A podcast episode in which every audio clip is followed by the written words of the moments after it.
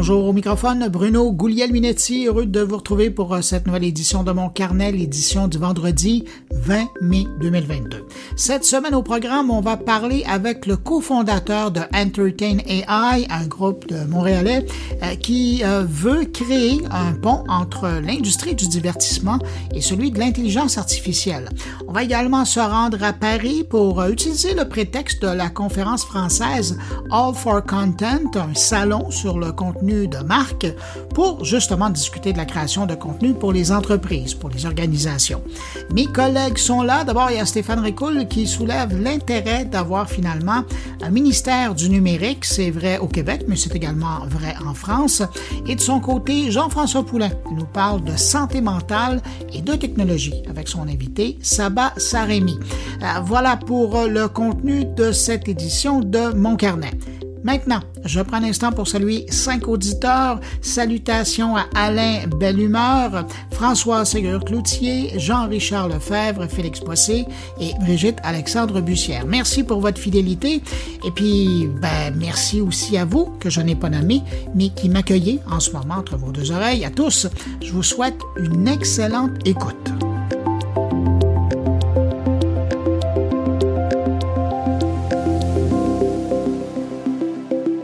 Ben voilà, après trois ans d'attente, c'est maintenant officiel. Le gouvernement canadien ne permettra pas à l'entreprise Huawei de venir installer ses équipements dans les installations de télécommunications 5G au pays pour protéger l'intégrité des systèmes de télécommunications au Canada. Pourtant déjà bien présent au pays dans les réseaux 4G, euh, euh, notamment de Bell et de TELUS, ben, Ottawa a quand même décidé de bannir la compagnie chinoise. Le ministre fédéral de l'Innovation, des Sciences et de l'Industrie, François-Philippe euh, Champagne, a dit que la décision faisait suite à un examen approfondi réalisé par des agences de sécurité et à la suite de discussions avec des pays alliés du Canada. Je rappelle que depuis un moment maintenant, les États-Unis, la Grande-Bretagne et l'Australie ont également décidé de bannir l'équipementier Huawei de leur réseau 5G respectif un peu d'informations en lien avec euh, le conflit en Ukraine. D'abord, il y a Twitter qui a décidé de lancer une offensive pour faire la chasse aux messages trompeurs au sujet de la guerre en Ukraine. D'ici peu, quelqu'un qui veut lire des tweets identifiés comme problématiques par la communauté des utilisateurs devra d'abord cliquer sur un message d'avertissement qui mettra en garde le lecteur contre les dangers des fausses informations. De plus, ce type de tweet ne pourra pas être aimé ou partagé. Twitter va prioriser dans un premier temps les publications qui proviennent des médias ou organisations officielles qui publient ce type de désinformation. Une façon, selon la direction de Twitter, de promouvoir des informations crédibles et faisant autorité en temps de crise. Dans le domaine de la cyberattaque, maintenant, il y a la société de cybersécurité Surfshark qui a publié cette semaine les résultats d'une étude sur la cybersécurité des anciens pays soviétiques.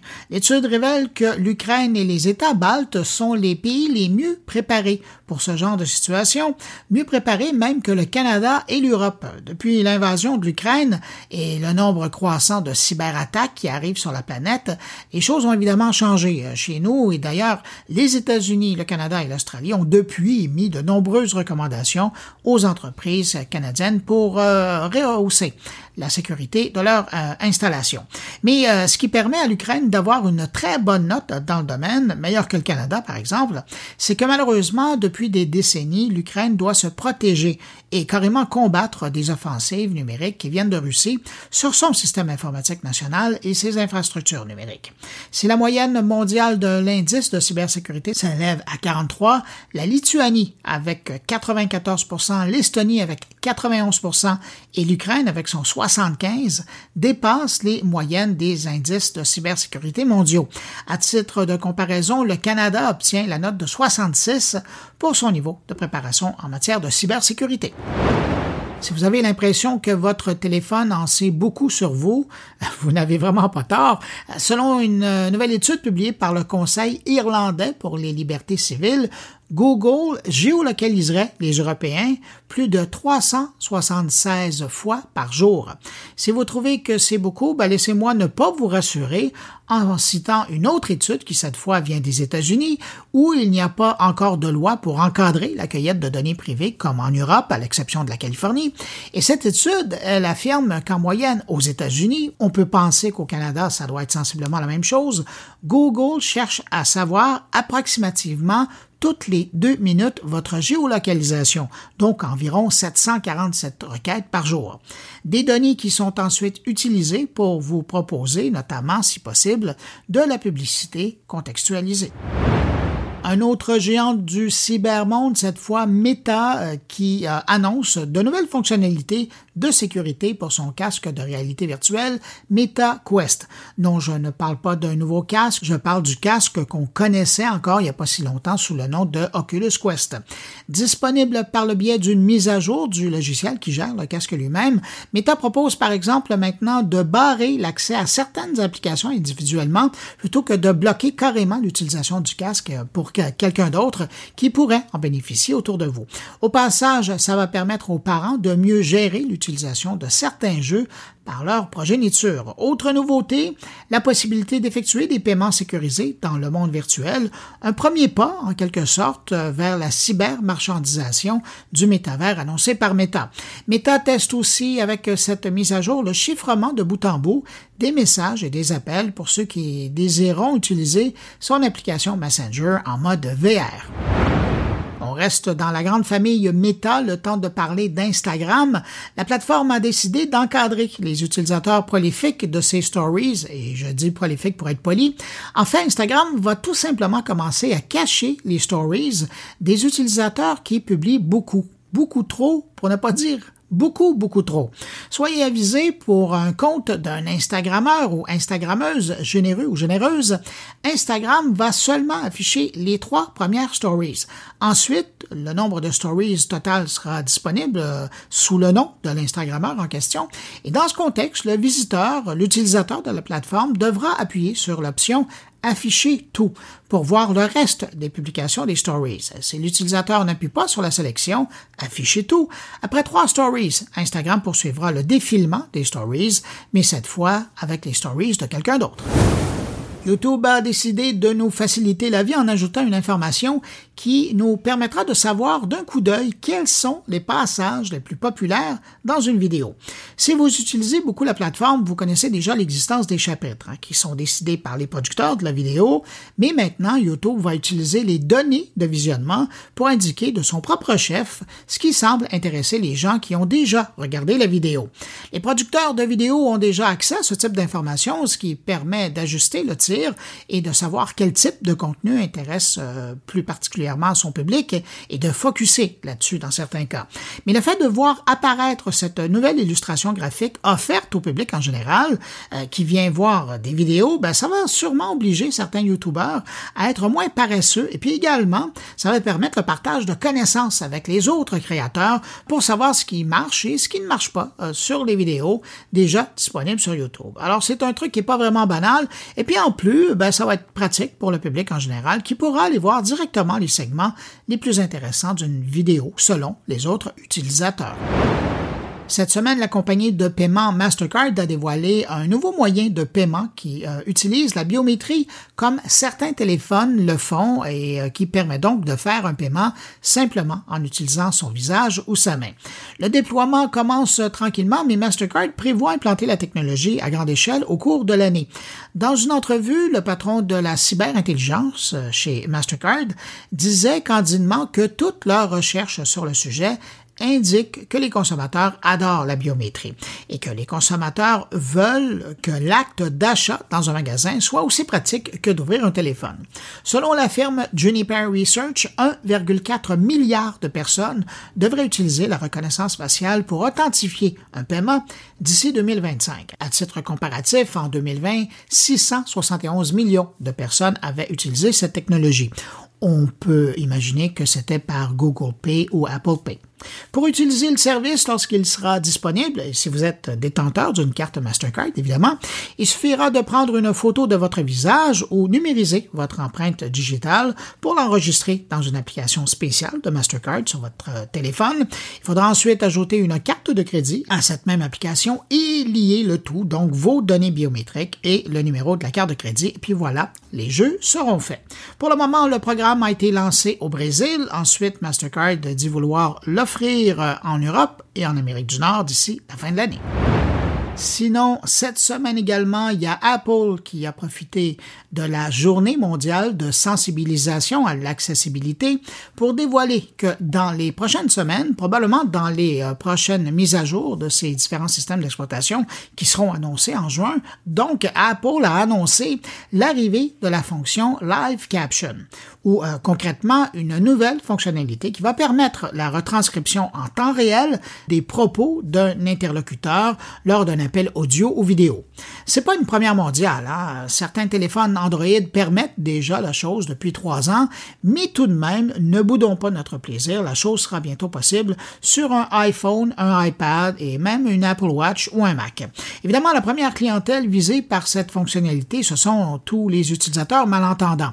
Mais je suis certain que bon nombre d'entre vous aimeraient avoir la possibilité d'utiliser cette fonction. Et ça devrait fonctionner autant pour un appel FaceTime que pour une discussion sur Messenger, pareil pour le visionnement d'un contenu vidéo qui ne serait pas sous-titré. Sans surprise, dans un premier temps, la fonction sera disponible uniquement en anglais au Canada et aux États-Unis pour les utilisateurs d'un iPhone 11 ou acheté après 2019. Même chose pour une tablette ou un ordinateur Apple. Et du côté de la protection de la vie privée, Apple affirme que toutes les opérations résident sur l'appareil utilisé et qu'aucune information ne quittera l'appareil pour aller à l'extérieur de celui-ci pour être traité extérieurement. Et je termine en parlant de voitures et de technologie. Jusqu'au 23 mai, c'est la semaine nationale de la sécurité routière au Canada et c'est dans ce contexte que le fabricant automobile Nissan s'est associé au Conseil canadien de la sécurité pour comprendre quelles technologies d'aide à la conduite aidait vraiment les conducteurs canadiens, enfin de leur point de vue. Et si je regarde particulièrement les résultats qui concernent les Québécois, voici quatre faits que je trouve fort intéressants. D'abord, sept conducteurs québécois sur 10 estiment que les dispositifs technologiques pourraient les aider à éviter des accidents potentiels. À l'heure actuelle, il y a quatre conducteurs québécois sur cinq qui déclarent ne plus pouvoir se passer d'au moins un dispositif d'aide à la conduite dans son véhicule. Euh, quand on parle de dispositif d'aide à la conduite, on parle par exemple de régulateur de vitesse, de phare automatique ou de caméra de recul. Rien de sophistiqué, là, mais des dispositifs qui rendent les conducteurs plus efficaces.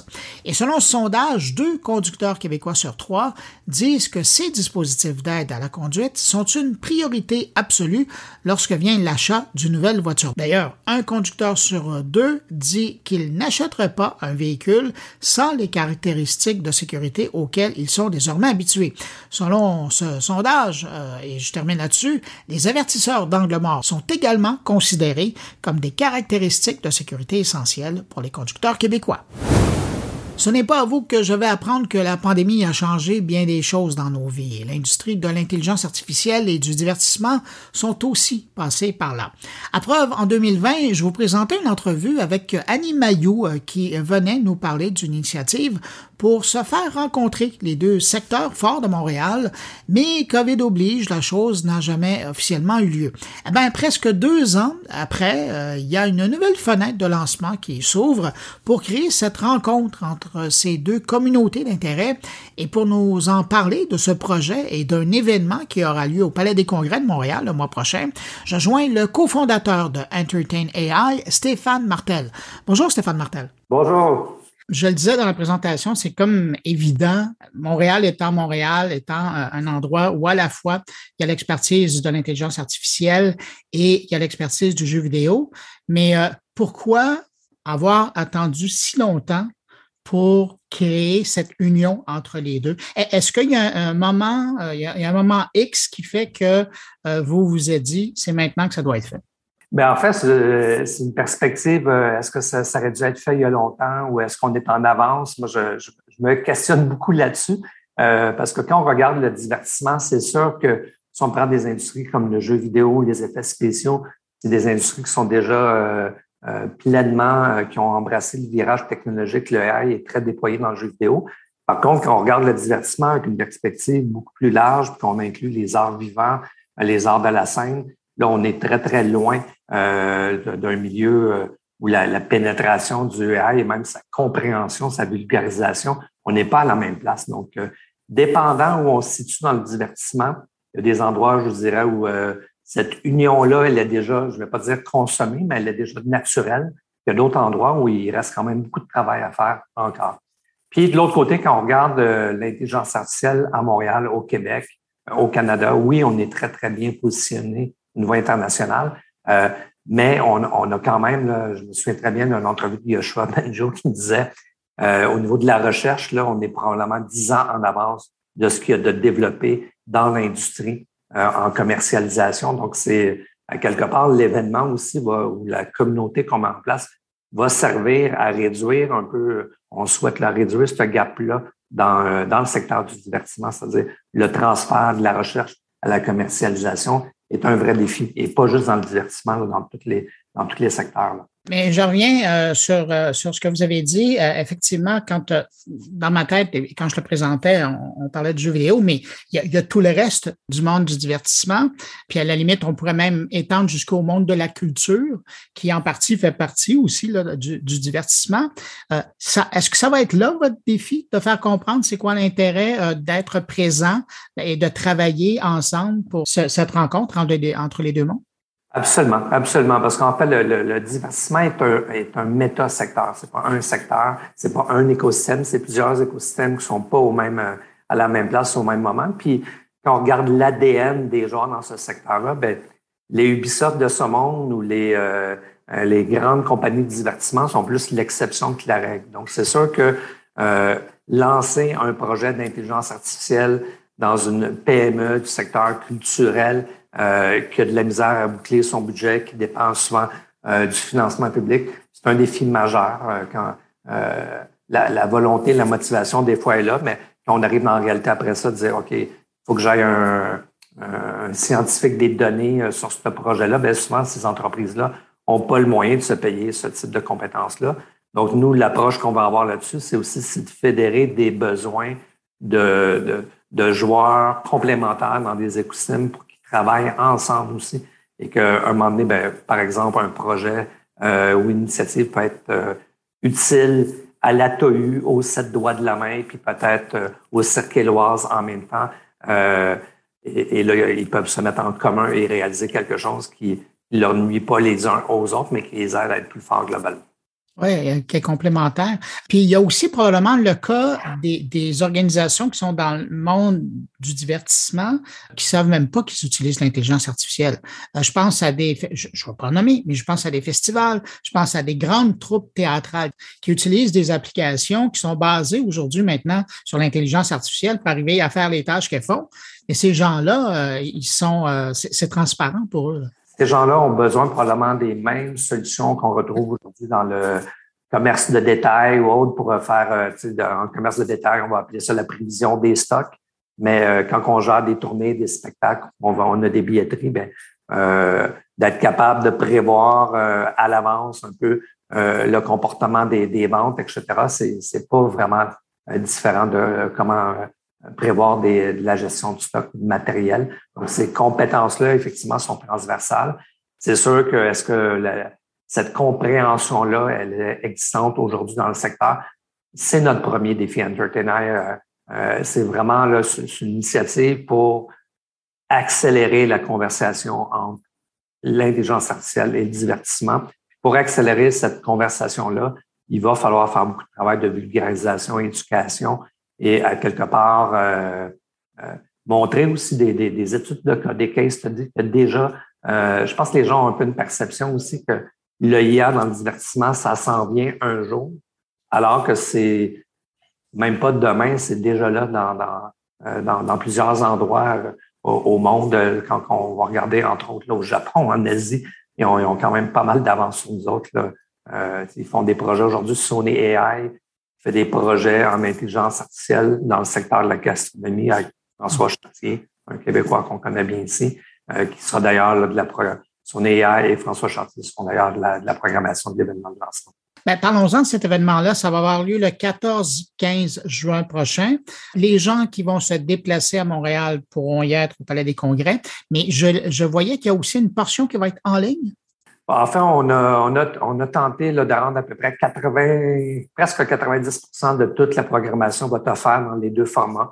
Euh, quand on a planifié ça, nous, on était vraiment dans un, encore dans un contexte d'incertitude. Est-ce que les frontières vont être ouvertes? Est-ce que, euh, puis au, delà de ce qui est permis, pas permis par, euh, ou recommandé, pas recommandé par la santé publique, je pense qu'aujourd'hui, il faut prendre acte comme personne qui organise des événements, c'est à nous d'aller rejoindre notre public là où il va être et pas d'obliger d'être juste en ligne ou juste euh, en présentiel. Fait qu'on offre les, euh, deux formats pour à peu près 80-90 de, de l'événement c'est pas innocent non plus. Parce que quand je regarde le travail que vous êtes en train de faire, euh, euh, des gens qui nous écoutent peuvent penser que vous vous intéressez à faire cette communauté du divertissement et, de l'intelligence artificielle à Montréal, mais vous êtes déjà en train de tisser des liens à travers la planète.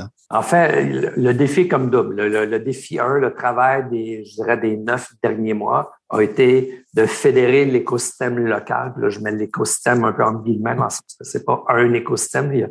Déjà beaucoup de joueurs. Constellation.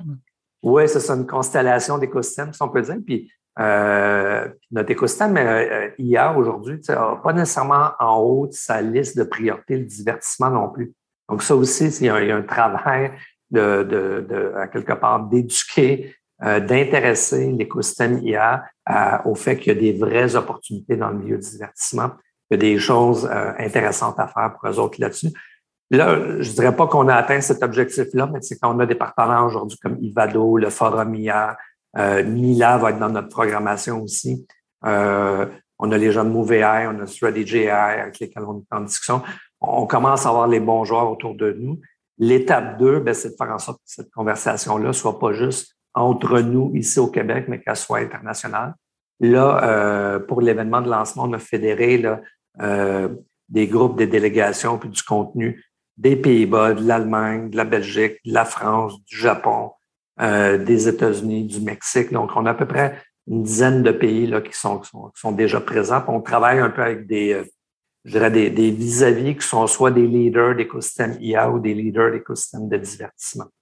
Mais c'est un travail qui va être euh, en, toute humilité. On, en a pour trois à cinq ans à établir cet écosystème-là, à l'amener à un, niveau de maturité un, je dirais, de, de base. Ça, ça, va être un travail de longue haleine. On sème ce qu'on fait euh, dans quelques semaines, c'est un événement de lancement. C'est pas notre aboutissement, c'est vraiment notre, euh, euh, notre point de départ. C'est un deuxième lancement parce que les auditeurs de mon carnet vont s'en souvenir probablement avec notre conversation qu'à un moment donné, je pense que c'était avant la pandémie ou tout juste au début de la pandémie, j'avais l'impression que vous aviez tout préparé. C'était comme un lancement euh, spatial. La, fusée était sur la lance de rampement, les moteurs étaient partis, et puis euh, les gaz ont été coupés à la dernière minute, par, dû évidemment à la pandémie. Entre ce moment-là et aujourd'hui, qu'est-ce que vous avez appris? Qu'est-ce qui a changé? Écoutez, le, je dirais le, lancement avorté, là, je pense si ma mémoire est bonne, on est en septembre 2020, ça devait se faire fin septembre, début octobre. Je pense que tout l'événement, toute la programmation avait été réfléchie à ce moment-là en mode euh, sur site en présence. Ça devait avoir lieu au sept doigts de la main. Je pense pas qu'à l'époque, le, les, les, valeureux euh, bénévoles, membres fondateurs, là, qui c'est un projet qui était non financé à ce moment-là, euh, qui avait un, je dirais un plan B à ce moment-là de flipper ça rapidement en virtuel. Donc ça, c'est ce qui fait que le lancement historique a été avorté on a quand même probablement repris 50% de ce qui était prévu de cet événement-là en termes de programmation. Maintenant, sans dire qu'aujourd'hui, on est beaucoup plus robuste, euh, il y, a un plan d'affaires qui a été développé vraiment pour le, euh, pour le projet. Puis je prends le mot projet et non pas événement parce que l'événement est une manifestation. C'est comme le quoi de ce qu'on va faire, mais le comment puis le pourquoi.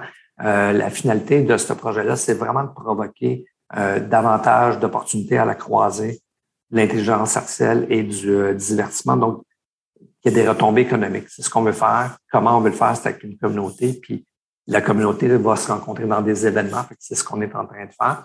Donc, qu'est-ce qu'on a appris? Bien, essentiellement, on a, ce que je disais tantôt un peu, c'est oh, il faut faire, nous, le travail d'aller rejoindre notre audience, notre public là où il est. Deuxièmement, ben, euh, il faut aussi mettre en place un plan d'affaires pour cette communauté-là euh, qui, euh, qui va être solide, qui va être pérenne, qui n'est pas basé juste, sur un événement de lancement. D'ailleurs, on a fait entre les deux, entre ce qu'on va s'apprêter à faire en juin 2022 et ce qu'on devait faire en septembre 2020, on a quand même tenu un pré-lancement en juin 2021. Euh, puis au-delà du plan d'affaires, ce que le pré-lancement nous a aidé à faire, c'est de valider les besoins du marché du milieu. C'est-à-dire, on, on, tenait vraiment ce que ce projet-là, qui a quelque part une, une qu'on soit enraciné dans des vrais besoins de la communauté d'ici ou d'ailleurs. Et ça, ben, c'est venu quelque part euh, catalyser toute la structure euh, de programmation qui s'en vient, puis l'ensemble des activités qu'on va faire.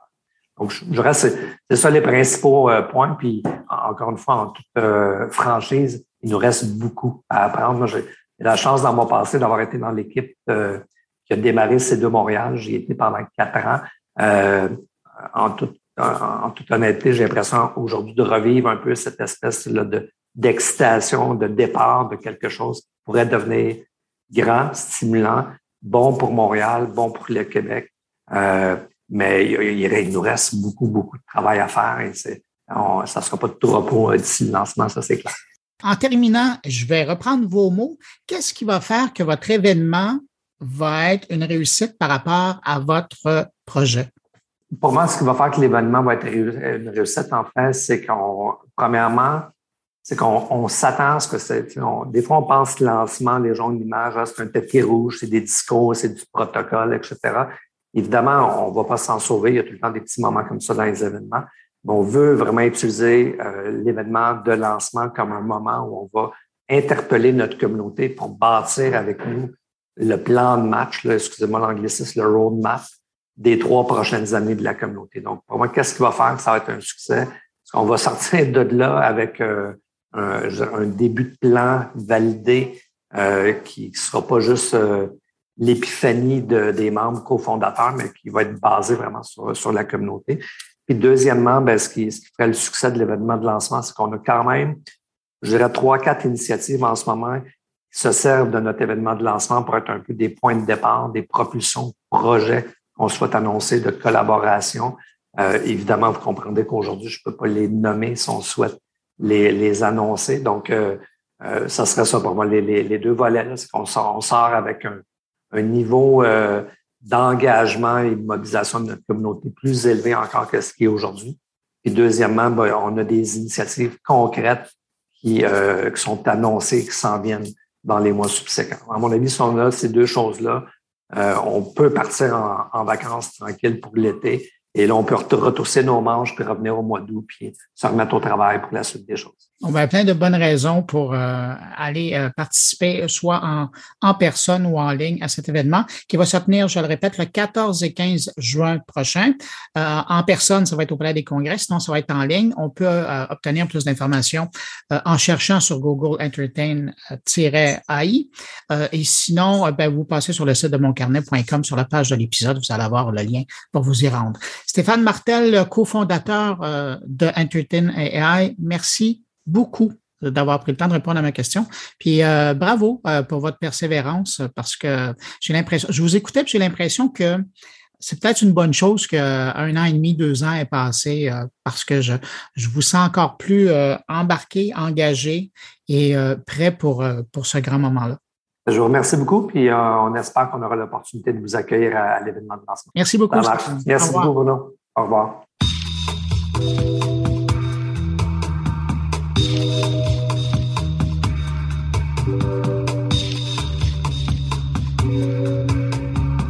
Paris se tenait cette semaine la quatrième édition du All for Content, un salon dédié au contenu de marque.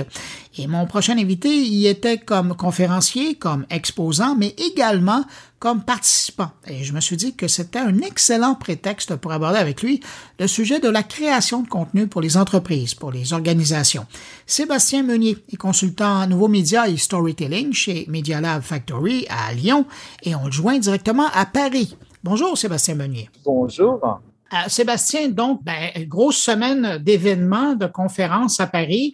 Faut croire que quand vous quittez Lyon, vous, euh, vous en profitez. Hein? Donc, j'aimerais ça, on casse la glace, j'aimerais savoir vos impressions sur le All for Content, qui est un salon spécialisé sur le contenu de marque. Vous, euh, ça fait partie de votre travail d'aider les marques, les entreprises, les organisations à développer des histoires autour de leur contenu.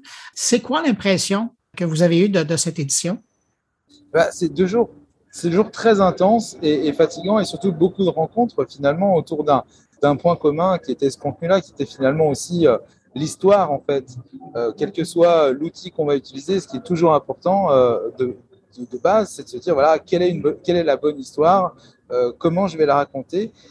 C'était deux jours qui étaient intenses et qui étaient riches. Il y avait bon bah voilà beaucoup de d'exposants qui présentaient des solutions ou des méthodes de, travail. Il y avait aussi un, pas mal d'ateliers euh, j'ai eu l'occasion d'en organiser un sur euh, l'utilisation de la vidéo mobile, le, smartphone, pour produire du contenu au, service de, bah, des marques et des, médias. Euh, il y avait aussi des conférences plus inspirantes autour. Euh, alors voilà, il y a des choses sur le métavers. Hein, clairement, on, voit bien que ces, contenus immersifs vont euh, nous donner la possibilité de faire preuve d'une créativité énorme et d'imagination à, à, grande échelle pour, euh, bah, pour raconter des histoires et, toujours parler de nos, marques, nos entreprises ou ou de nos médias. Euh, je reviens sur ce que vous disiez. Vous parliez de raconter une histoire à partir d'un téléphone mobile. Avez-vous l'impression que les marques, les entreprises ont encore besoin de se faire convaincre qu'on peut utiliser quelque chose d'aussi petit qu'un téléphone pour raconter une histoire et que le message va quand même passer? Alors, il faut, garder à l'idée que ça reste des outils, donc du coup, ça ne remplacera pas des grosses caméras, un gros studio de production, mais dans certains cas, euh, le smartphone, avec un petit peu d'équipement, avec euh, de la pratique, va nous permettre d'être peut-être plus mobile, plus réactif, d'être moins intrusif dans la vie de la personne qu'on va aller euh, interviewer. Euh, je, prends souvent l'exemple d'une entreprise euh, qui serait une entreprise de production industrielle qui voudrait aller produire du contenu. Quand on va aller à la rencontre des, techniciens, des, ouvriers, des équipes qui, qui elles, n'ont pas l'habitude de parler devant une caméra. Le, le, le, ce, ce que j'appelle la distance de l'objectif, la grosse caméra qui a tendance un peu à les freiner dans leur manière de parler, bah là, on ne va pas la voir. Pourquoi? Parce que tout le monde a un smartphone quasiment dans la poche, tout le monde filme avec. Euh, oui, ces photos, de, enfin ces vidéos de vacances, ces enfants, mais on a l'habitude de cet outil, donc on a déjà une, une, barrière qui est moins importante quand on va aller euh, euh, rencontrer les gens. Et puis aujourd'hui, alors moi c'est ce que je disais dans mon atelier, je suis parti vraiment, j'ai raconté la folle histoire de la vidéo mobile, de ces premières expérimentations avec des Nokia 80, N97, 87 avant où c'était les premiers téléphones qui permettaient de filmer et d'envoyer des vidéos aux rédactions. C'était un, un, journaliste en, en Grande-Bretagne qui avait fait ça. Il avait filmé euh, des manifestations et les, la vidéo a été diffusée sur les sites internet euh, de mémoire. Ça devait être de la BBC et aussi à l'antenne. Et pourquoi? Parce que c'était intéressant d'avoir cette histoire à raconter à cet instant. Et la qualité à l'époque, on est faut rester clair, c'était très pixelisé, le son était quasi inexistant. Et, et d'ailleurs, oui, puis d'ailleurs, à cette époque-là, juste pour l'anecdote, je me souviens d'avoir couvert cette histoire-là. Et l'année d'après, tous les journalistes de la BBC avaient un N95 euh, dans les, la poche parce que souvent, ils arrivaient avant leur caméraman sur les lieux. Alors, ils étaient déjà capables de prendre des images avec leur téléphone. Écoutez, c'est bien avant leur iPhone et d'envoyer ça à la rédaction en attendant que la vraie équipe débarque. Exactement. C'est clairement de la réactivité. Pourquoi? Parce qu'on a la capacité de filmer euh, de filmer un, une interview, quelques plans de, quelques plans de, de, de coupe, euh, de faire un montage simple. Aujourd'hui, on a toutes les applications dans le téléphone, gratuites ou payantes. On parle souvent de iMovie qui permet peut-être simplement de prendre une interview et quelques, quelques éléments et de les envoyer très rapidement à la rédaction pour que ce soit ensuite exploité par, euh, bah, par, l'antenne, par le broadcast, par, par, euh, par les sites internet. Et, et, pourquoi? Ben voilà, C'est un outil qui est au service de l'histoire. On a de la fluidité, de la rapidité, on est en mesure d'être réactif finalement. Ben, là, je parle aux professionnels qui, qui essaient d'aider les entreprises à, à, se trouver et à bien utiliser le, les réseaux sociaux, l'Internet en général. Est-ce que ça vous surprend qu'en 2022, on soit encore obligé d'expliquer ce que c'est du storytelling, sachant que raconter une histoire, on a tout le temps fait ça. Les hommes des cavernes avec les graffitis sur les murs faisaient ça, mais on a l'impression que les gens aujourd'hui en communication, même les dirigeants des entreprises, sont gelés devant euh, l'Internet, les réseaux sociaux, et il y a le principe de raconter une histoire comme leurs grands-parents leur faisaient quand ils étaient tout petits. La connexion ne se fait pas. Là. C'est un peu ça. Et finalement, c'est dans tous les échanges que j'ai eus où on, a appuyé le, là ces derniers jours sur, le côté storytelling, on a trop souvent tendance à se dire euh, je veux faire du podcast. Ok, bah, la question c'est qu'est-ce que je veux raconter? À ce moment-là, est-ce que le podcast est un bon support pour raconter cette histoire? Parfois oui, parfois non. Euh, je veux faire de la VR. Non, parfois, il faut pas faire de VR. Voilà, il faut vraiment faire des choix et partir du, postulat. Quel est mon message? Quelle est ma cible? Et quelle histoire je vais lui raconter? Comment je vais l'embarquer dans ma marque? Comment je vais l'embarquer dans mon univers? Si je suis créateur euh, de podcast, comment je vais faire en sorte de, les convaincre d'écouter d'écouter mon, contenu? Euh, trop souvent, on part de ça. On imagine des, des dispositifs énormes, bourrés de technologie, et on oublie juste de raconter quelque chose. Et c'est pour ça que parfois, des, on, voit passer des lives sur, sur, sur des réseaux sociaux, type, LinkedIn d'entreprises, euh, qui sont euh, très peu regardés. Euh, pourquoi? Bah Parce qu'en fait, on ne sait pas raconter, on ne sait pas embarquer dès le départ l'audience, en fait. On a, on a souvent, enfin, on parle souvent du stop pouce. Hein, les, vidéos sont regardées euh, peut-être des millions de fois en fonction de notre communauté, mais très souvent, c'est quelques secondes. Mhm. Donc, imaginez, vous avez mis le paquet dans, dans une vidéo euh, tournée en studio avec euh, tout un tas d'infographies. À votre vidéo, regardez 6 secondes. Quoi. Donc, vous avez raté votre, votre histoire. Vous ne les avez pas captées, vous ne les avez pas euh, intégrées dans votre, dans votre narration. Donc, à, moi, je pense que trop souvent, on oublie cette histoire. C'est parce que voilà, on se jette dans, dans l'outil, mais, mais pas dans ce qu'on veut raconter. Et parlant de se lancer et peut-être se perdre sur des plateformes, j'imagine que dans ce salon du contenu de marque, euh, il y, a, une part belle qui a été faite au métavers. Alors oui, il y avait plusieurs conférences sur le métavers, il y avait des acteurs euh, qui parlaient de réalité augmentée, de réalité virtuelle évidemment. C'est pareil, n'allons pas tous dans le métavers, qu'est-ce qu'on va aller faire dans ces univers virtuels? Euh, quelle, est, quelle, va être la valeur ajoutée, quelle histoire on va raconter? Enfin, je, me répète systématiquement, hein, quelle histoire on va, on va raconter? Euh, pourquoi? Parce que c'est toujours pareil, c'est pas parce qu'on va consommer quelque chose avec un casque qu'on va être plus impactant que euh, si on imagine un bon podcast qui va nous raconter une, belle, une belle aventure avec un beau design sonore, avec des bruitages avec de la recherche. Donc, oui, le métavers, clairement, ça va être un nouveau, euh, un nouveau, euh, un nouveau moyen de raconter des choses. Hein. C'est le sujet de l'enregistrement que j'ai fait tout à l'heure.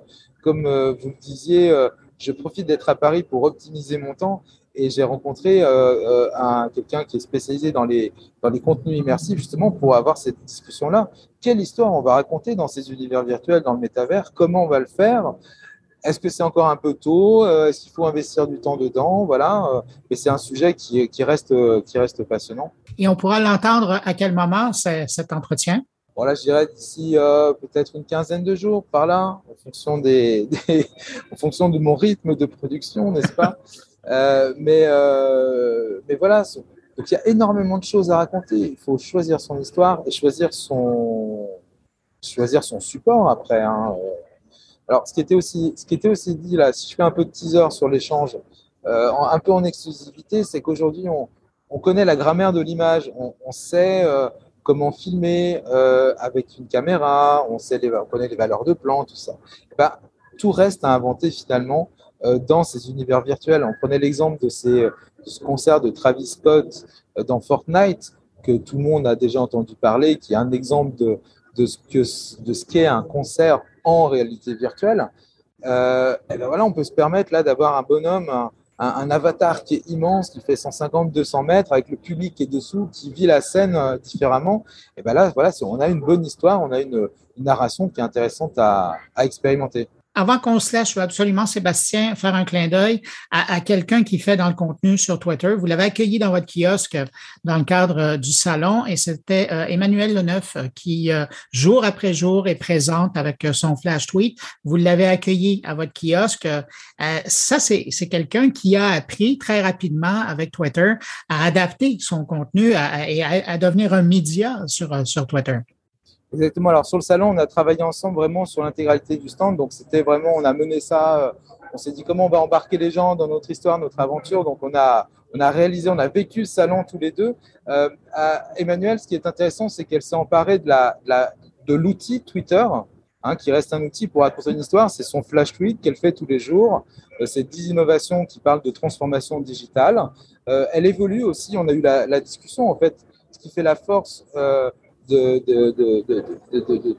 Flash Tweet et de tout un tas d'autres créateurs. Et ce qui fait la force des contenus digitaux, c'est qu'on peut innover en permanence, trouver des nouveaux euh, modules à insérer, des nouvelles choses à raconter, en s'appuyant sur les évolutions parfois des plateformes, mais sur les choses qu'on va avoir découvertes par ailleurs, on va faire de l'innovation incrémentale en s'appuyant sur euh, des choses qu'on aura vues peut-être dans d'autres domaines d'activité.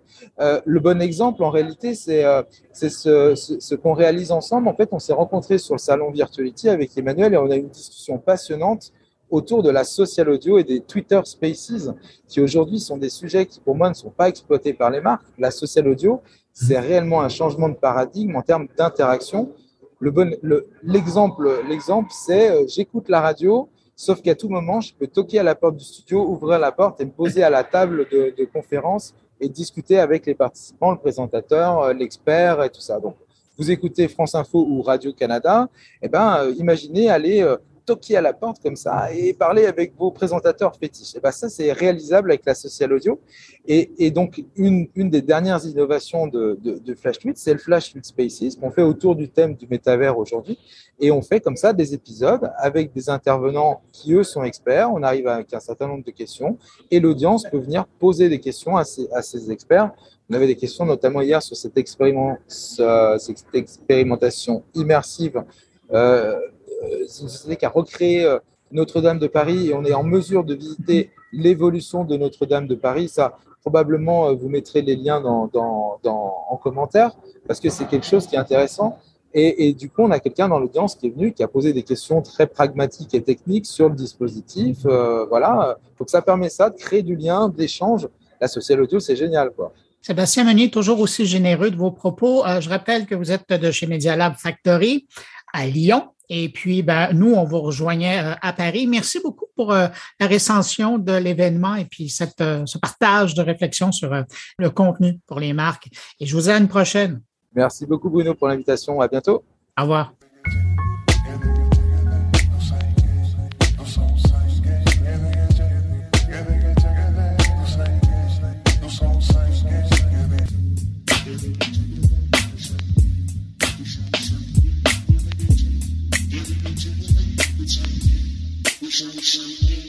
Stéphane Ricoul doit sentir dans l'air la campagne électorale québécoise qui s'en vient d'ici peu, parce que cette semaine, il a décidé de soulever un enjeu d'importance aujourd'hui, la création d'un vrai ministère du numérique avec ses pleins pouvoirs. On l'écoute.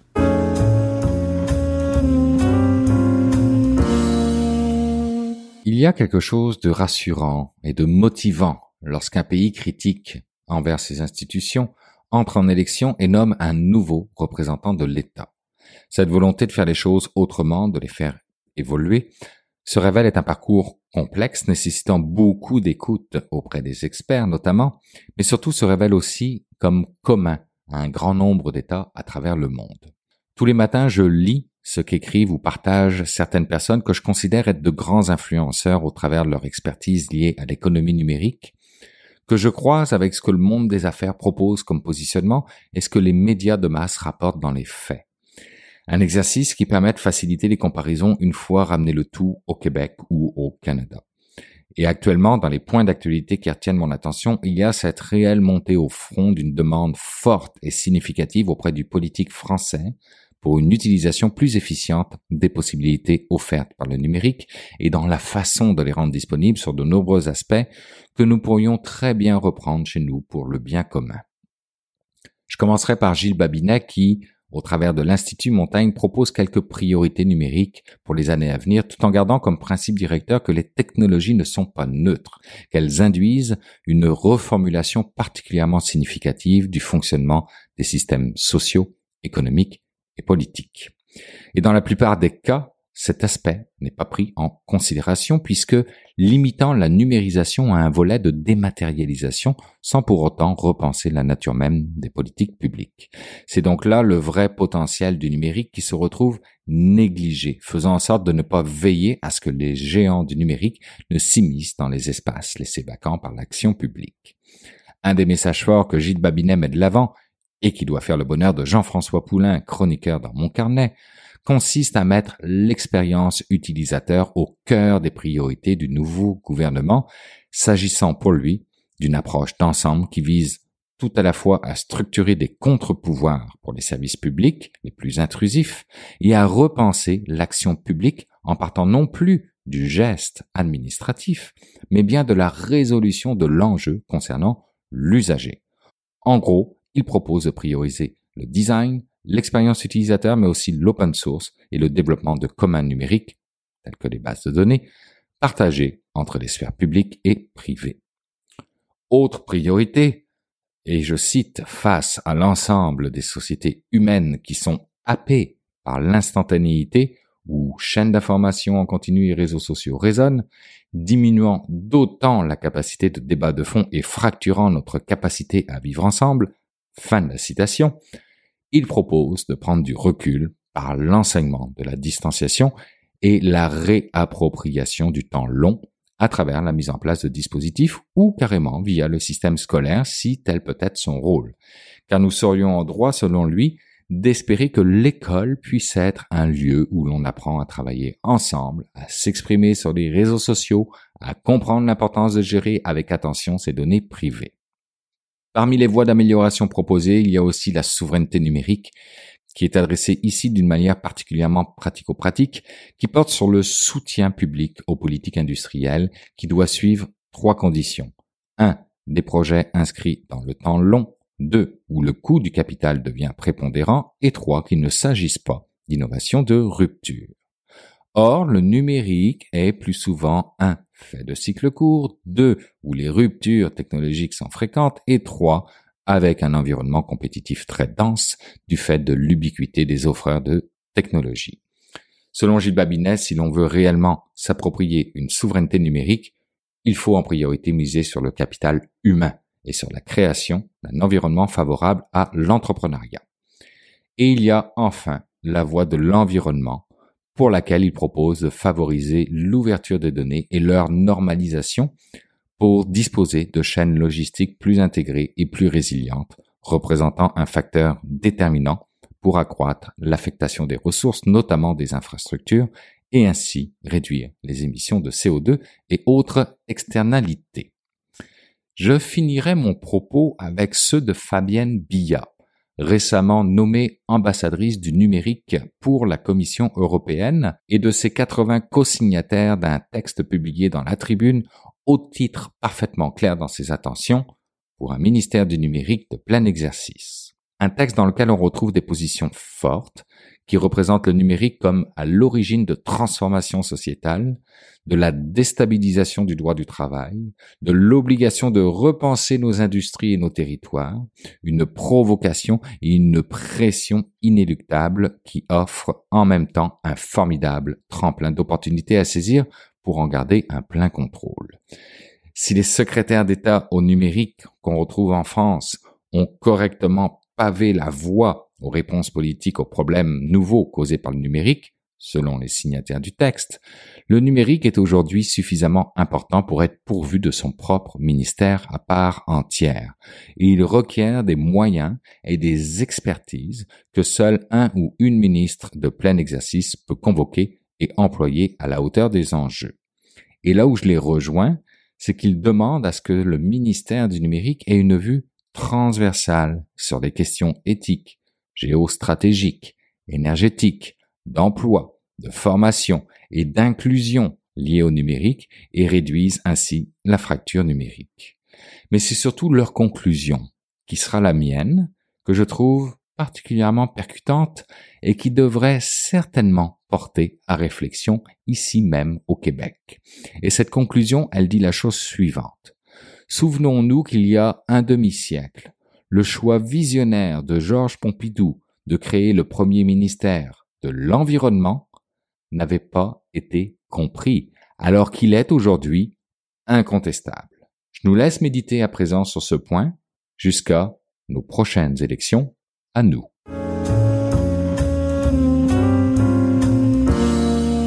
C'est maintenant le temps d'aller rejoindre mon ami Jean-François Poulain. Bonjour Jean-François. Bonjour Bruno. Jean-François, avant de parler de ton entrevue de la semaine, je veux absolument souligner une chose. C'est la fin d'un rendez-vous qui est là depuis un bon moment euh, dans ton domaine. C'est la fin de tout le monde UX. Absolument. Hein. En 2009, j'ai cofondé Tout le monde UX, qui était en réaction à toutes ces grandes conférences qu'on avait à Montréal, qui étaient uniquement, c'était pré-meetup, hein, pré toutes les petites rencontres gratuites qui, existent maintenant. Euh, il y avait juste les grandes conférences. Puis on était au Webcom avec Anastasia Simitis, qui est directrice euh, euh, de l'interactif à Radio-Canada et Gabriel Granger de ErgoWeb. On s'est dit, on, va, créer quelque chose qui va être gratuit. Puis on a créé effectivement Tout le monde UX, qui est devenu cette conférence qui nous a permis à tous les deux mois euh, d'avoir un rassemblement de 200, 250 personnes, puis de faire valoir quelque chose qui, en 2009-2010, n'était pas encore, encore, complètement là. Le terme commencer à être consacré et, on s'est dit, ben, on va faire ça. Puis au début, c'était 90 personnes à la maison Notman et à la fin, c'était 200-300. On a eu une grosse conférence au, au, HEC euh, aussi avec euh, Célia Oden, qu'on a eu ici comme, comme invité. Donc, pas loin de 37, 38 conférences plus tard, 10 ans plus tard, ben, on a décidé de fermer. C'est pas la pandémie qui a fait le, truc, mais à un moment donné, on s'est dit, c'est peut-être le fun, ce serait le fun de fermer pendant que c'est encore un beau succès, puis que ça fonctionne bien, puis il n'y a, pas, de raison d'attendre que ça ferme doucement un peu. la, pandémie a quand même eu euh, cet effet de nous faire penser à ça, mm-hmm. et on, a décidé donc euh, de fermer dans la, dans la fleur de l'âge, puis de, passer à autre chose. Mais attends, mais en tout cas, félicitations. Je voulais le mentionner parce que c'est important. Merci beaucoup. Puis ça marque aussi, euh, j'allais dire, mais aussi avec tes collègues, mais c'est dans la lignée de ta générosité de redonner à la profession, de redonner à la communauté. Très chapeau à toi puis à tes collègues. Et puis merci. Merci. Merci beaucoup. Alors, on enchaîne avec euh, la raison pour laquelle on se parle aujourd'hui, et c'est euh, donc ton entrevue de la semaine. Et cette semaine, euh, sujet intéressant, tu dévis un peu de ton amour pour le UX pour nous parler de santé mentale et de technologie. Oui, ben pour moi, c'est pas complètement loin parce que c'est quand même de l'humain, hein, puis l'humain dans la technologie, dans les grandes organisations aussi. Euh, j'ai rencontré, c'est ma dernière entrevue que j'ai faite dans le cadre de Expo Entrepreneur qui a eu lieu il y a trois semaines. J'ai rencontré Saba Saremi, qui est de la compagnie Nuro, N-U-R-A-U, qui est une compagnie qui accompagne euh, les organisations ou les employés dans les organisations avec leur santé mentale. Puis on sait, euh, la pandémie n'a pas ménagé personne. Donc, euh, ils font des suivis, ils ont des capsules de motivation. Ça, on l'a déjà entendu. Mais ce que j'ai déjà, ce que j'ai beaucoup aimé qu'elle m'a dit dans l'entrevue, c'est que quand quelqu'un fait une, un suivi, une capsule pour savoir en savoir un peu plus, faire une espèce de diagnostic sur sa santé mentale, il y a potentiellement un humain qui peut décrocher puis dire euh, décrocher le téléphone ou décrocher euh, au bout de, de, la capsule et dire veux-tu qu'on s'en parle, veux-tu qu'on jase? Et donc il y, a, tout un cheminement là-dedans. C'est une jeune compagnie, puis je pense que ça vaut la peine de regarder puis que les gens des ressources humaines euh, y tendent l'oreille un petit peu ou d'autres, hein, des petites entreprises et autres. On s'est tous retrouvés un peu seuls, chacun de nos côtés dans, dans, dans, dans, dans nos maisons pendant deux ans. Là, on revient en personne. Ça va pas créer moins de, de détresse, peut-être plus parce qu'on a, on a eu un rythme qui n'était pas désagréable d'être chez nous. Maintenant on retourne, le transport de ces trucs-là. Donc, tout ça, c'est des choses qu'il faut tenir en, ligne de compte. Puis, ben, Neuro, euh, c'est une belle mission qu'ils se sont donnée avec euh, Saba Saremi, qui est la directrice des opérations. Ben, Jean-François, merci pour cette rencontre qu'on va écouter à l'instant. Et puis, on se retrouve la semaine prochaine. Absolument. Merci beaucoup, Bruno. Je m'appelle Saba, je suis la chef des opérations à Neuro. De formation, je suis nutritionniste spécialisée en santé mentale et troubles alimentaires. Donc, ce qui me fascine, euh, j'ai aussi formé, été formée en un petit peu programmation au cégep. Euh, j'ai fait euh, sciences santé en programmation. Il y a un langue techno. Donc, qu'est-ce que fait Neuro? Qu'est-ce que, à quoi ça sert? Donc, en quelques mots, c'est pour prévenir l'épuisement professionnel en milieu corporatif avec des expériences en direct de 15 minutes seulement des expériences de 15 minutes, mais vous, vous faites ça comment? Là, on peut imaginer quelqu'un qui travaille 8 heures par jour dans un bureau, Ville de Montréal, Hydro-Québec, toutes les grandes corporations. Mhm. Vous faites quoi, là? Vous, vous leur demandez une fois de temps en temps de faire une expérience en ligne? Comment ça se passe? Donc, ce qu'on développe, c'est vraiment une technologie sur laquelle on a ces micro, micro-formations-là, ces micro-expériences de- d'apprentissage euh, qui sont vraiment structurées pour, impact, pour avoir un impact positif sur le bien-être euh, de la personne en apprenant de nouvelles choses. Ça peut être n'importe quoi. Ça peut, parce qu'on n'a pas besoin de parler de santé mentale pour avoir un impact positif sur le bien-être psychologique de quelqu'un. OK? Euh, donc, au niveau utilisateur, si je veux faire ça un petit peu plus euh, vraiment pratico-pratique, là, Oui. euh, la personne a accès à la plateforme, à- aux technologies, puis il y a des expériences de 15 minutes qu'on donne avec nos experts sur différents sujets. Ils peuvent juste choisir l'expérience qu'ils veulent. Ça se donne à n'importe quelle heure durant la journée. Donc, la personne, elle ne se fait pas nécessairement solliciter, elle peut le faire n'importe quand. C'est vraiment. Elle peut ne pas le faire elle aussi, peut à la ne limite? pas le faire. OK. Euh, elle peut juste n'importe quand. C'est comme un réseau, euh, un réseau de, de micro-apprentissage. OK? euh, sur lequel la personne peut voir ses sujets d'intérêt et choisir l'expérience qu'ils veulent et embarquer dans cette, dans cette conversation en direct avec 10 à 15 pe- personnes maximales. Donc, vraiment un, un groupe moyen parce que l'objectif, c'est vraiment d'augmenter la qualité de la connexion sociale au sein de l'entreprise à l'interne. Qu'est-ce que ça veut dire, ça, augmenter la, la qualité de la connexion sociale? Surtout en pandémie où on Ben n'en a plus. Là. ben Il n'y a oui. plus de machines à café. Ben c'est ça. Puis 80 des, des statistiques, là, si je le dis, là, 80% de ce qu'on apprend en, en skill sets en- dans une entreprise, c'est, ça vient de, cette conversa- de ces conversations de machine à café. C'est pas Ouais. nécessairement de nos formations c'est vrai. ouais. ou quoi Et que ce soit. on, a, on a tout perdu ça là, pendant la On en pandémie. a pas. Fait essayer de créer cet environnement-là de court terme, euh, qui peut être aussi le temps d'un café, comme exactement 15 minutes, c'est le temps d'un café. Euh, la personne peut l'intégrer et faire partie d'une expérience euh, avec d'autres personnes qui partagent des sujets euh, d'intérêt en commun. Parce qu'on oubli- on, beaucoup, on a oublié ça aussi pendant la pandémie, de prendre des pauses. Il n'y a plus de pauses entre deux meetings sur Google. Le- le- le- il y en a une qui finit à 10 heures, puis il y en a une qui commence à 10 heures pile. Exact. Des- La machine à café, elle devient encore plus importante. C'est des une heure back-to-back, euh, programmées back-to-back. Euh, donc, c'est, nous, ce qu'on veut faire, c'est vraiment d'avoir une, euh, un programme, une solution où la personne peut se dire, je veux 15 minutes, euh, que je veux apprendre quelque chose, je veux connecter avec d'autres mondes, euh, puis prendre une pause. Au niveau de... de- Ça, de- ça peut donner donc une espèce d'horaire ou redonner une routine. Exact, exactement. Puis les, les expériences sont disponibles à toute heure de la journée. La personne peut décider, OK, là, j'ai une pause. Est-ce qu'il y a une expérience qui s'offre en ce moment? Je jump dessus, je connecte et j'apprends. C'est vraiment quelque chose qu'on veut faire euh, qui prend pas beaucoup d'effort mental. Parce qu'on s'entend. Heureusement, on veut pas empirer. ben, c'est ça. Puis on s'entend, il y a tellement de formations qui se donnent en santé mentale qui comprends. dure une heure, deux heures, la moitié d'une journée. Mais après, on sort de là, puis on a un mal de tête, puis on se dit, mon Dieu, là, j'ai besoin de quelque chose. Ouais, qui ouais. va m'aider Ouais, à réduire ce mal de tête-là.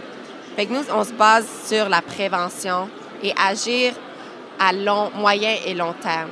Mais, mais c'est un peu. bon, vos clients, j'imagine, c'est les gens des ressources humaines euh, ou c'est un patron qui, euh, qui, qui veut donner de l'attention à ses employés, mais euh, il ne va pas dire justement, ben faut un peu les obliger, moi, à- à 10 heures, au lieu de leur faire prendre un meeting, je vais les booker puis ils vont faire ce que vous proposez. Comment ça se. Il n'est pas obligé, là. Non. Au contraire. Donc, nos clients, c'est les entreprises euh, et nos partenaires dans ces entreprises-là, les ambassadeurs, c'est les personnes en ressources humaines.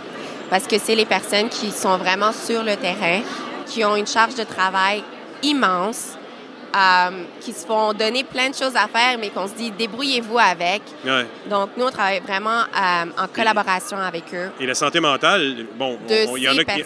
Mais, aussi. mais les ressources humaines, dans la mesure où ils veulent pas perdre des employés, ça les- ils s'en soucient. Mais c'est pas tous les gens des ressources humaines nécessairement qui se disent la santé mentale. Je vais aller me faire un petit câlin à tout le monde dans la journée. J'ai- rarement vu ça dans ma vie professionnelle. Ça. Mais, mais, mais parlons des vraies affaires. Quelqu'un des ressources humaines va faire affaire avec vous parce qu'il veut garder tout le monde. Au niveau bien, du recrutement, puis- au niveau de la Ouais. fidélisation des employés, parce qu'on ne parle pas juste de garder les employés, on garde d'avoir des employés fidèles. Donc, même si c'est des employés qui vont peut-être partir de l'entreprise. Au moins, ils vont partir heureux. fidèles Pas pour les mauvaises raisons. Ouais, Exactement. ouais. Donc, c'est toute une, une autre, euh, une autre euh, dynamique, je dirais. Oui, oui, oui. Et donc, comment on, si je veux, si je veux lancer ça assez facilement, c'est que on, a- on approche les clients ou les, les euh, compagnies d'assurance des différentes entreprises. Ils les approchent et leur présentent Nuro. On travaille avec Ah oui. les ressources humaines pour vraiment essayer de créer, euh, regarder les fondements qui existent. On a un outil de diagnostic un petit peu euh, que les ressources humaines peuvent utiliser pour voir l'état de leur entreprise Sans que ça actuelle. soit, j'imagine, nominal. Il n'y a pas, pas vraiment- personne, lui-là, est sur le bord de la- Non, burn-out. Non, non, c'est vraiment- général, faites attention. Exactement. Puis cet outil peut être aussi utilisé par les employés pour voir aussi à quel stade ils sont eux-mêmes, Ah oui, pour hein? que ça donne une idée de, avant de commencer le programme, avant de commencer à utiliser Neuro, leur donner une base, Hmm. sur quoi ils se basent. Puis pour nous, en même temps, ça nous aide à voir comment est-ce qu'on peut avoir l'impact le plus optimal Oui, oui. Um, donc, en gros, on, on fait cette, euh, cet outil de, de diagnostic-là. On regarde avec les ressources humaines comment on peut s'intégrer à la culture de l'entreprise. Il y a des Ah oui, entreprises. c'est custom, donc. Exact. Il y a des entreprises qui, à chaque semaine, ils ont ces all hands meetings, qu'à chaque semaine, le lundi, ils se rencontrent, Ah oui. puis pendant 30 minutes. Puis nous, on se dit, OK, mais on pourrait s'intégrer, faire un 15 minutes d'expérience Ben oui. et dire aux, entre- aux employés qui veulent rester peut-être après cette, euh, cette, euh, ce meeting-là et leur montrer un avant-goût de c'est quoi une expérience neuro. Donc, il y a une partie technologique qui assure le suivi par la suite de ces rencontres-là, Oui. mais il y a un custom. Quand donc une entreprise vient vous voir, il y a des spécialistes qui viennent puis qui s'intègrent dans le processus de de l'entreprise. Exactement. Donc, l'objectif, c'est vraiment de, de, d'avoir, de créer cette connexion avec les personnes en ressources humaines, les utilisateurs dans les entreprises, mais aussi l'entreprise comme en général. Donc, vraiment, ne pas leur ajouter une autre solution qu'ils peuvent juste Non, non, c'est ça. mettre dans leur Parce liste. que puis dire- justement, comme on dit, c'est ça le problème. Oui. Il y a tout le monde en a trop, la charge cognitive est super élevée. et on ne sait pas lequel utiliser, on ne sait pas lesquels sont les meilleurs. euh, donc, puis il y en a plein qui sont super bons, là, qui sont en traitement. Il y a plein de PAE, des programmes d'assistance pour employés, qui sont déjà présents. Oui. Mais, Mais c'est un peu abstrait. On ne sait pas nécessairement. Qu'est-ce qu'ils font, ouais. comment on les utilise. Ouais. Les taux d'utilisation au Canada des programmes d'assistance pour employés sont de 1 à 3 Wow. Et les besoins seraient de? 80% des réclamations en invalidité court terme et long terme sont reliées à des problématiques de santé mentale. OK, donc, Donc- ça pourrait être vraiment largement plus que 1 à 3% Le problème, c'est que il y a un, énorme gap. Les besoins sont là, Ouais. mais l'utilisation n'est pas là. Les gens ne savent pas à quoi ça sert, ou ils sont, il y a de la stigmatisation Ah, je comprends. aussi. Euh, donc, nous, ce qu'on, ce qu'on se spécialise là-dedans, c'est comment faire ce premier pas euh, de la conversation. Et si des personnes ont besoin, ils sont pas juste là pour prévenir, ils ont besoin d'assistance. Plus que ça, on a des experts qu'on call les crisis owls, nos, nos chouettes de crise, parce que nos experts sur la plateforme, on les, on les appelle les owls. Ah oui, il y a des experts qui suivent. Donc, il y a des gens qui peuvent reprendre les. les- par exemple, si quelqu'un est en détresse, il, il peut y avoir une intervention humaine derrière le logiciel. Exactement. Donc, nous, les expériences de 15 minutes que je parlais tantôt, ils sont facilités par des experts. D'accord. Des experts formés Ah oui, oui. par la Croix-Rouge euh, canadienne ou le Mental Health Commission of Canada. Puis, en plus de ça, on les entraîne aussi de notre côté chez Neuro. Wow. Il faut vraiment avoir des, des personnes équipées à interagir dans le milieu corporatif. Super. Et parmi ces experts-là, on a des, des owls qui sont des owls de crise. Donc, si au niveau, dans, dans une expérience de 15 minutes, il y a une personne qu'on remarque qui a besoin d'assistance ou qui est sur le point de, en détresse, il y a un bouton sur la plateforme qui transfère l'appel directement à un Crisis Owls, qui prend l'appel de là et essaye de vraiment prendre la main de la personne et l'accompagner à trouver le PAE qui est présent dans l'entreprise. Ah, c'est intéressant. Il y a vraiment un humain derrière le, le- le côté formation. Il y, a, il y a un flag qui apparaît de votre barre. Exactement. OK. Wow. Et on prend la main de la personne, puis parfois, il y a des entreprises qui ont déjà des PAE qui sont disponibles, mais que la personne ne sait juste pas qu'est-ce qu'ils font. Fait qu'on prend leurs mains, on les, on les euh, dirige vers eux. Ou s'il n'y a pas de PAE disponible, on, les dirige vers des ressources externes qu'ils pourraient utiliser. OK, super. Vraiment intéressant. Ouais. Écoute, Sabah, j'aimerais te remercier beaucoup pour cette entrevue. Mais merci beaucoup, Jean-François. ben voilà, c'est ainsi que se termine cette édition de Mon Carnet. Merci à nos invités. Merci à Stéphane Ricoul et Jean-François Poulain d'avoir été là. Quant à vous qui m'écoutez encore entre vos deux oreilles, merci d'avoir été là jusqu'à la fin. C'est vraiment apprécié. On se retrouve la semaine prochaine pour une nouvelle édition de Mon Carnet. Je vous dis au revoir et surtout, portez-vous bien.